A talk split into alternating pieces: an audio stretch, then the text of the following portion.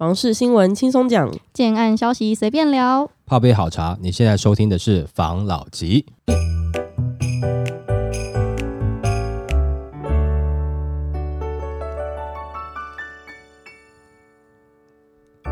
关心你的房事幸福，我是樊老吉，我是大燕子，我是常汤会。我最近看了个新闻，我觉得很有趣。台北的房价不是很高吗？对。然后就有一个网友，真的是他很有创意，他提了一个想法，嗯、他觉得把这个行政区啊、跟立院呐、啊、这种政府机关全部往南部移，台北房价就会降。嗯，南部房价就会起来。这新闻跟大家分享一下：立院南迁，旧北市高房价，网喷，再等三十年看有没有机会。有一名网友在 PTT 的房屋版表示，台北市的房价高得离谱，连医师都买不起。台湾政府投入大量资源在台北，长期施政都以台北为优先，导致南北差距过大。认为若立法院、行政院等重要部会迁至台中，将会有效舒缓台北市的房价过高的社会问题。那他播出了这一个文，就引发了一些热议。大多数的网友对原坡提出的办法并不看好，纷纷留言说：“再等三十年，看有没有机会。”想太多，一堆台北的公务员哪能接受？照你的奇葩逻辑。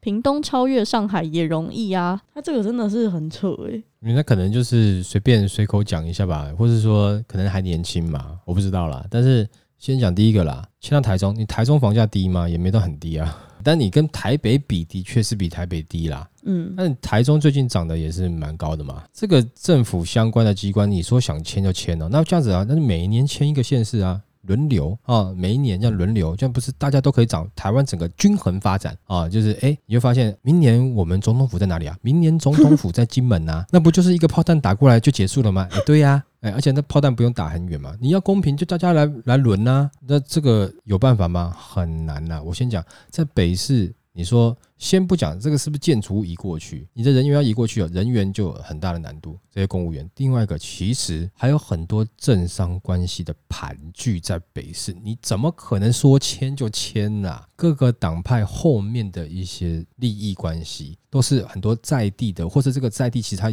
是南北都有生意等等之类的。哎，这个利益纠葛不是说你能够迁就迁呐，迁都哪那么容易的事情？你就看古代的历史，每次皇帝要迁都有没有？有的时候不是讲。每个时候，只是为了要离开那个城市，因为那个城市里面，譬如说他的底下的哪一个大臣，或者说他哪一个皇亲国戚，在那块土地上面的这个实力啊、厚植、盘根错节，所以他为了要能够掌权，这是通常都是年轻皇帝上台以后，好不容易掌权几年以后，他会迁都嘛？为什么？我就在远离。那些核心势力嘛，因为那些东西对我有危害。我们现在两党在北市，两党都好好的啊，他怎么可能会离开那边呢？有难度啦，真的有难度。他不会只是说搬个房子，大家换个地方办公，或者是所有市府人员之后用视讯办公，面对所有民众的都是第一线，都是机器人，哎，帮忙盖章。帮忙处理是不是？不是嘛？不是这样子。你到一个新的地方去，你必须要跟新的地方打好关系嘛。那你在地方上面处理任何事情，你都还是需要地方上面的人员协助嘛。这一方的士绅土豪，尤其如果说你有两派的，我跟这一派好，那你会不会也要对我好一点？你怕我被另外一派拉走嘛？自然而然就会形成一些互相协助的关系，为了市民，或是说为了国人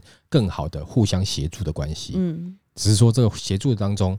不小心产生了一点利润啊，就像马里奥去撞砖头，不小心叮叮，有金币掉下来这种感觉？所以会啊，就是会有带动一个区域的繁荣了，绝对会。它需要跟地方，那我这边要开发什么？因为我要符合嘛，我的整个国家机关过来了，我一定要，我不是房子过来就好，他就自己办公哎，我要相对应的人力没？人力有些是在地。选拔有些是外地而来，外地而来，那要有地方住吧？那又回到房地产了。那你台中是不是就涨上去了？他可能是希望他在台中买房子吧？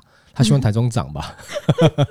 涨了以后他可能转手好卖吧？对不对？不然的话，这个很难的事情呢，这不是一件容易的事情。而且我跟你讲，这种东西我们不能说。我们很懂，因为它牵扯到政治嘛。而且我觉得我们的听众啊，不管是在 Podcast 上面或者 YouTube 上面，我感觉有很多对政治很懂，常常在上面，比如说见解，对发表的一些言论，我都觉得哎，真的是佩服佩服。所以他们一定更懂嘛。那这个东西他们听到了，他们应该也会知道，有各自的可以分享嘛。那对于我来讲，我觉得很难呐，这真的很难啦。除非有发生什么样重大的变化啦，譬如说一个超级大地震，然后台北毁了一半，这么惨的。然后或者是说中共。不小心丢个什么东西过来，砸到一零一，哎之类的，那你才有面对到这样子比较严重的灾难跟状况的时候，你才有一个比较好的理由、借口或是动力督促的你，你可能要迁都到什么地方去，不然的话，我觉得。很难啊！你觉得只是把建筑物盖过去吗？那房价就会涨吗？不是这样子的。我到你台中那边盖了一百间麦当劳，在空的，里面没有麦当劳的人员，它也不会涨啊，是吧？我觉得这个你要说是假议题也可以啦，但是大家讨论来开心的啦，好吧？那我们也就给大家轻松一集嘛，让大家听听看。诶，有人会有这样的想法，你们听到这样，你们会有什么想法？搞不好有的人连发言都懒得发言，好不好？OK，好，来下一则。Okay. 万物齐涨，只有它不涨。大咖建商点名这四区有泡沫疑虑。那专家提及，通膨时代万物齐涨，唯一不涨的就是银行的本金，因为钱币会贬值。那向银行借钱反而越赚，拿来买实物投资，例如。房市就是很保值的产品之一，但是要小心选对，不要买可能泡沫化的地方。那进一步就询问专家哪些区域可能泡沫化，那他就表示，供给较大的区域就需要小心，像是桃园、台中、台南、高雄等区，遍地都是土地，有供过于求的疑虑。尤其是近年因为台积电效应而热络，涨很凶，并要留意届时产业进驻后的实际工作人口是否能完全去化掉新建的这些房子。若是连租都租不出去，恐怕就会盘整下修。他这个新闻呢、啊，我有看到几个蛮有趣的点。他有一句话，我觉得讲的很棒，就是“万物皆涨，只有银行的本金不涨。”我以为“万物皆涨”后面会接的只有薪水不涨，因为不是很多酸民都喜欢讲这样子的话嘛。嗯又让人家燃起想要借钱的欲望，然后他下面还有讲到一个，就是房价是一定会涨，是因为要反映造价嘛。因为可能过去一平十万块房子，现在要十五到十六万，然后台北市十八楼以上的新建案造价一平要二十点五万，就是他讲了很多可以去好好了解的东西。嗯他的看法当然就是以我们之前有聊过嘛，就是说宽限期要不要用嘛，嗯，对不对？其实是差不多的概念跟逻辑嘛。这个我们再分享一次啦。有钱人常常是拿别人的钱去赚他自己的钱，那你的钱呢，常常是存在银行让这些人借的。举例，建商他全部都是自有资金吗？少数建商会这样做啦，但现在绝大多数的建商是什么呢？去跟银行。贷款嘛，那银行贷款，那钱是银行的还是你存的？有可能是大家存的钱嘛。那大家的存的钱，你是拿来存，他是拿来借。他借了这笔钱以后，拿去做房地产，最后房子盖好了以后，他再把房子拿来卖给你，赚到了他的钱以后，他再把钱还到银行，啊，银行再把钱还给你。他等于是拿你的钱去赚他的钱啊。所以他刚刚讲的这个银行的本金不变，但本金算不变，但利息是涨了啦。但是你有没有想过一件事情？利息在涨，今天就算是利息。假设给你涨到好了三趴，好四趴好了，够吓人了吧？吓死你了！但是你今天如果你确定一件事情，就是你这笔钱如果投资到 A 这个地方，你的每一年的投报率会有八趴。请问一下，你借不借呢？那但他讲说把钱投在房地产，房地产现在是好的投资时间点吗？现在应该还还不是嘛，嗯，对不对？但是这个概念，请大家听一下哦。他刚刚讲的投资，其实这个是比较正派的投资，而不是像我们前面几集在讲的。以前有很多老一辈的一些有钱人，他有点钱他就买房子，但他不是买了就卖，而且他不是买合约，他是真的买房子。放着哦，或是拿来住，或是拿来租人。那一段时间以后，他卖掉。那一段时间可不是三天五天呢，不是三五个月呢，起码三五年以上。那三五年之后，可能就譬如说，你的景气又开始慢慢复苏了。那这个时候的房产再转卖，会不会让你得到一点点的获利跟利润？所以他刚刚讲的是这个观念哦。不管你是自住客或投资客，你听到这个，你就是了解一下这个专家他在讲的是什么。他不是跟你讲短期，他讲的房地产，我自己认为也不是此时此刻的房地产，而是明年下半年房市下修以后的房地产，你低买高卖有机会获利嘛？那你低买，你不要很高卖，你也会获利嘛？首先第一个，你要先控制你能不能低买嘛。低买不是最低，相较低。那高卖也不是最高的时间卖，而是它也许有涨幅，你就卖了嘛。这个需要一点点时间的持有。其实这个算是比较正常的投资客。这过程中，你房子空在那要干嘛？建商绝对不会跟你建价卖的，因为建价的话，其他户别可能就会有问题，或者是说融资会有问题。嗯，对不对？哈，以前建商还会喜欢最后他变成是交物，然后自己用交物贷款嘛。不管怎么样。他不会让这个房价下去的啦。那，除非他真的财务有很大的问题啦。你就知道就是这样子的房屋的下降价格很慢，那他又没有供给到市场上，让人家租，那不就是造成市场上很多人有想要住房子，可是没有地方住，那就会造成这个好像房子好像还不够。可是他如果说把这个房子卖给目前现在还有钱的投资客，他买了以后，他可能把房子租给呃租客，那租客可能租了三五年之后啊，房东反正现在房价慢慢在涨了，外面房价。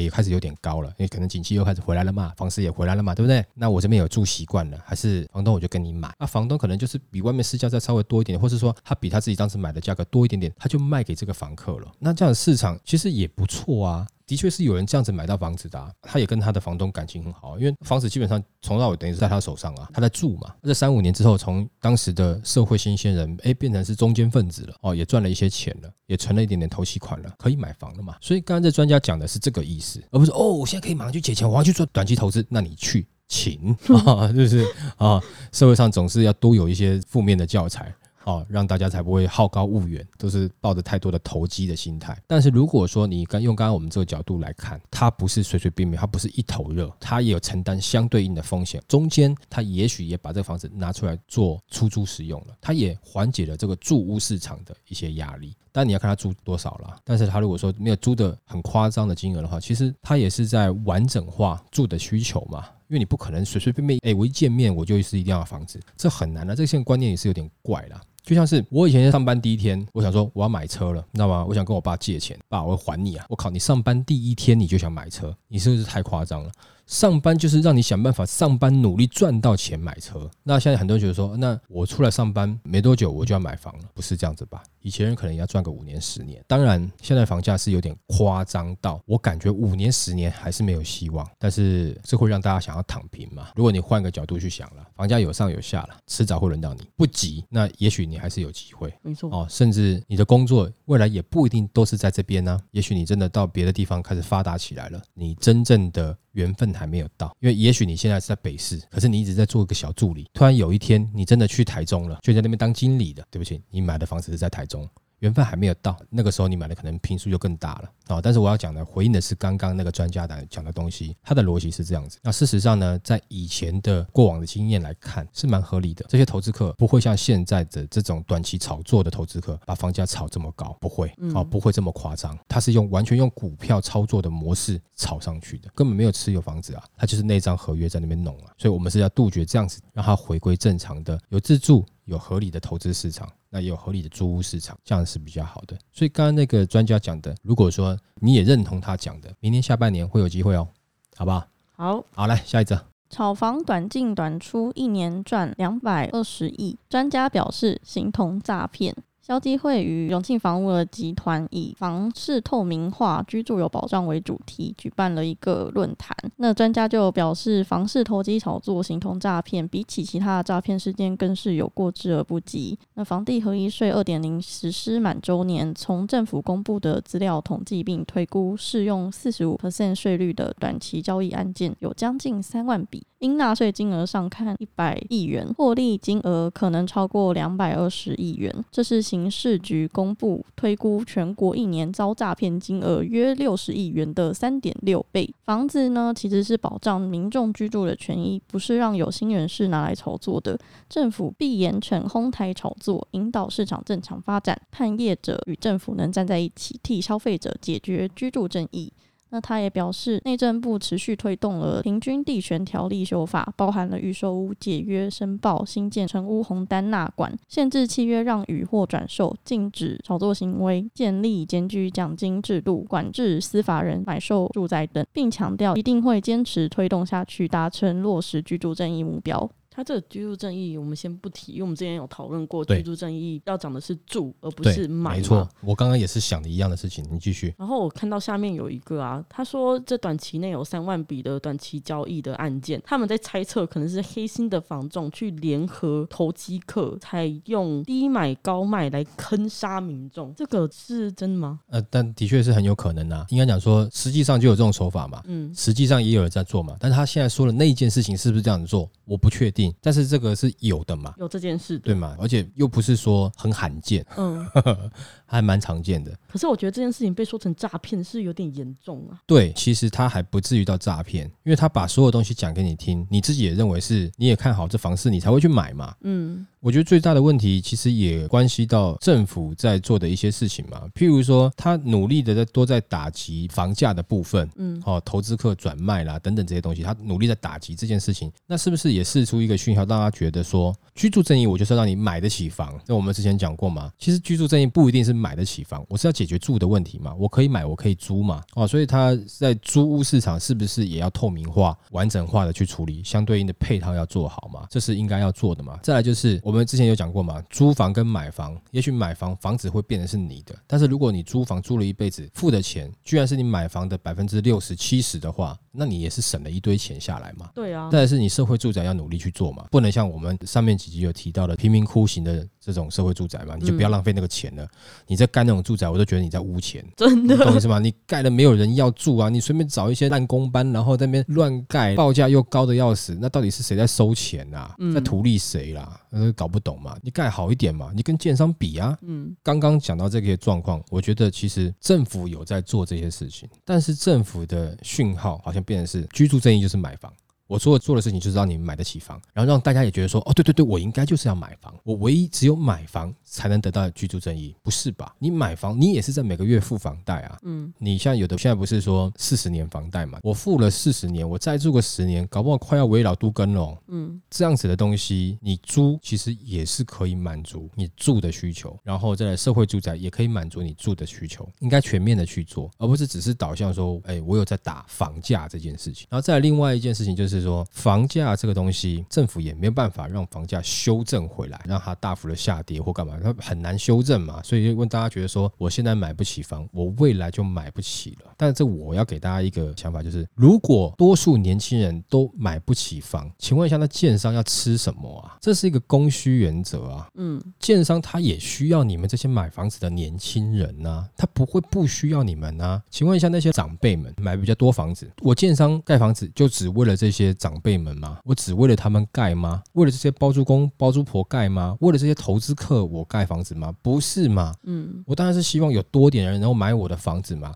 然后我的口碑出去，我才会有我建商的品牌嘛。不要被有的时候这种言论去冲昏了头。他要做生意，他要每个建商讲我要永续经营。你的房子是不是能够百年传家？我不知道，但我希望我建设公司能够百年传家。我还有下一代，我还有下下一代嘛。哦，我们就简单讲，现在没有讲说没有任何。歧视啊！假设你今天你是个建设公司的董事长，你希望你下一代去，比如说 Seven 做柜台嘛，做一辈子，你去打工体验一下可以啦。嗯，但是你最后还是希望你回来接我的建设公司吧。好，这是人之常情。好，没有任何歧视啊哈。所以那建设公司想要百年经营，它的课程在变化，那它的产品就会变化嘛，它要永续经营下去嘛，不是吗？千万不要被这种你现在买不起房，你将来一辈子都买不起房，不可能。房价越来越高，你会发现，哎，可能你买房的年龄层。能买房的年纪开始上升了，但是讲实在话，在某些地方，你买房子的年龄层也开始下降，对吧？我就举例新竹跟竹北，其实它的买房年龄层是在下降。嗯，前段时间这个科学园区，很多才大学毕业或是刚退伍、刚进科学园区做了一年，隔年就买房了呢。那二十六七岁，差不多，对吧？研究所毕业，超二七左右，二十七岁就买房了，买的也没有特别便宜啊。啊，普遍他们是这个年纪买房。嘛，很快就哦，因为我工作一年啦，还蛮稳定的啊。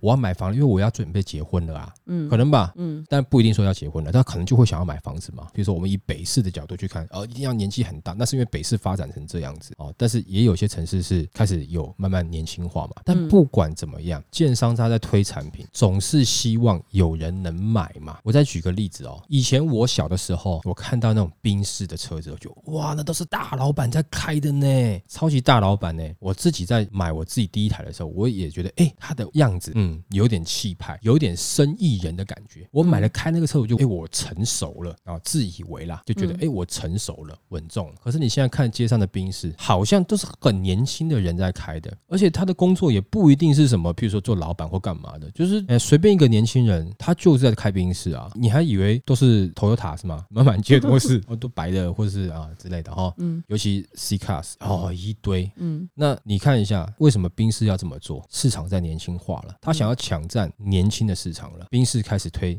年轻化的车款，你会觉得哇，我们现在开宾士是不是会不小心被警察拦下，以为我们是年轻人？对不对？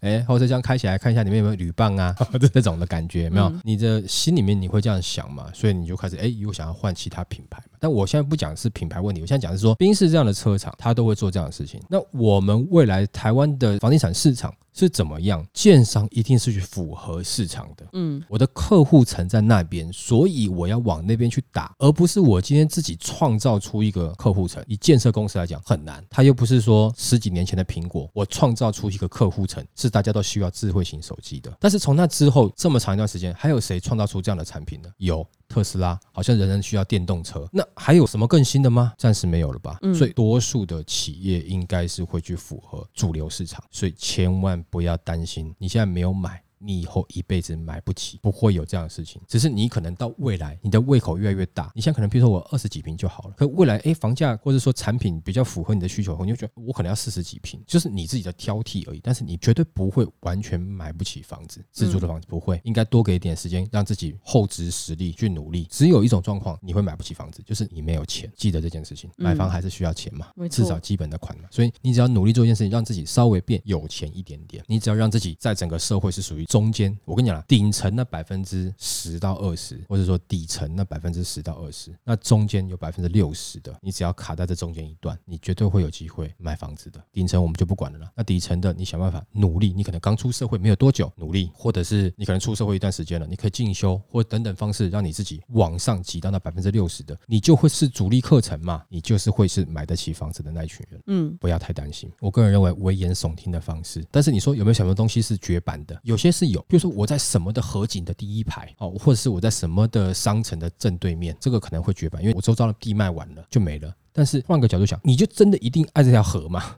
天天不看到它，你就浑身不自在吗？那你到河边搭帐篷嘛，对不对？你不去这个百货公司，你就不行吗？我跟你讲，多少百货公司经历了五年、十年之后，它就没落了，它搬地方，重新就迁地方再来过了嘛。嗯，那这边不会永远都是这样子的，它不会不变。它会变，会变就不要急，因为变着变着，迟早轮你站上去。我就给我们大家自主客多一点点自信心，可以的，因为你们是市场主流，线上会看到的。嗯，好了，那今天我们就分享到这边喽。好，好，谢谢大家收听这一集的房老吉，拜。